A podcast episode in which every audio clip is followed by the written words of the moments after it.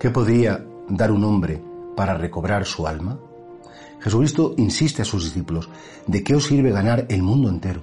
¿De qué os sirve que os aplaudan, que acumuléis muchos bienes, que seáis famosos, que tengáis fortuna, que todo salga bien, si después para la eternidad vuestra alma sea malograda?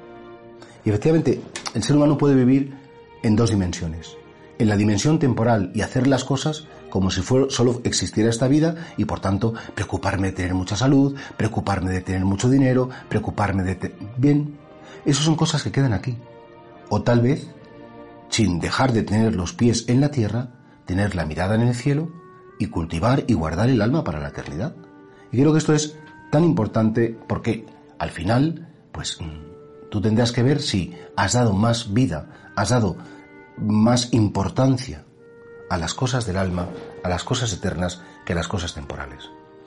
Esta frase que escuchamos hoy fue la frase que Ignacio de Loyola meditó tanto, tanto, tanto, él que tenía sueños de caballero, él que pensaba conquistar, él que pensaba em, hacerse con el mundo, comprendió que primero tenía que hacerse con ese mundo de Cristo, dejar que en su mundo interior llegara Cristo y que Cristo regalase la salvación a su alma y desde su alma que esa salvación llegase a todas las personas.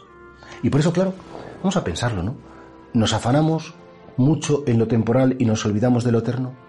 Estamos tan pendientes del aquí y el ahora que se nos olvida, se nos olvida que habrá un mañana, que habrá un después, pero sobre todo que habrá después de la muerte una vida y que en esa vida seremos lo que deseemos ser aquí y que claro, al final el paso de la vida temporal a la vida eterna no me lo van a dar ni las opiniones, ni los aplausos, ni el dinero, no, no me lo dar todas las cosas que tengo o que, entre comillas, he conquistado. Solo puedo llegar a la vida eterna cuando he aprendido a confiar en Dios, cuando he aprendido a tratarle como un padre, cuando sobre todo he comprendido que Dios es misericordia. Y soy consciente de mi pequeñez, de mi limitación.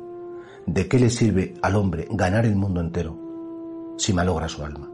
¿De qué te sirve tantas cosas que te agobian, que te disgustan, que te hacen pelearte con un familiar, con una persona, que yo tengo razón, que tú habías dicho, que tú has hecho? Dice, todo eso, al final vale lo que vale.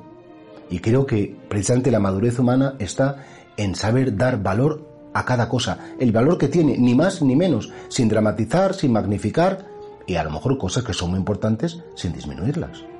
Y por eso ojalá que el Señor nos conceda esa visión sobrenatural para dar importancia a lo importante y para quitar importancia a lo que no lo es. Porque si no puede ser que nos gastemos o pasemos toda la vida persiguiendo metas, haciendo cosas que con el soplo de la muerte desaparecerán y quedará nuestra alma, si no, desnuda y vacía.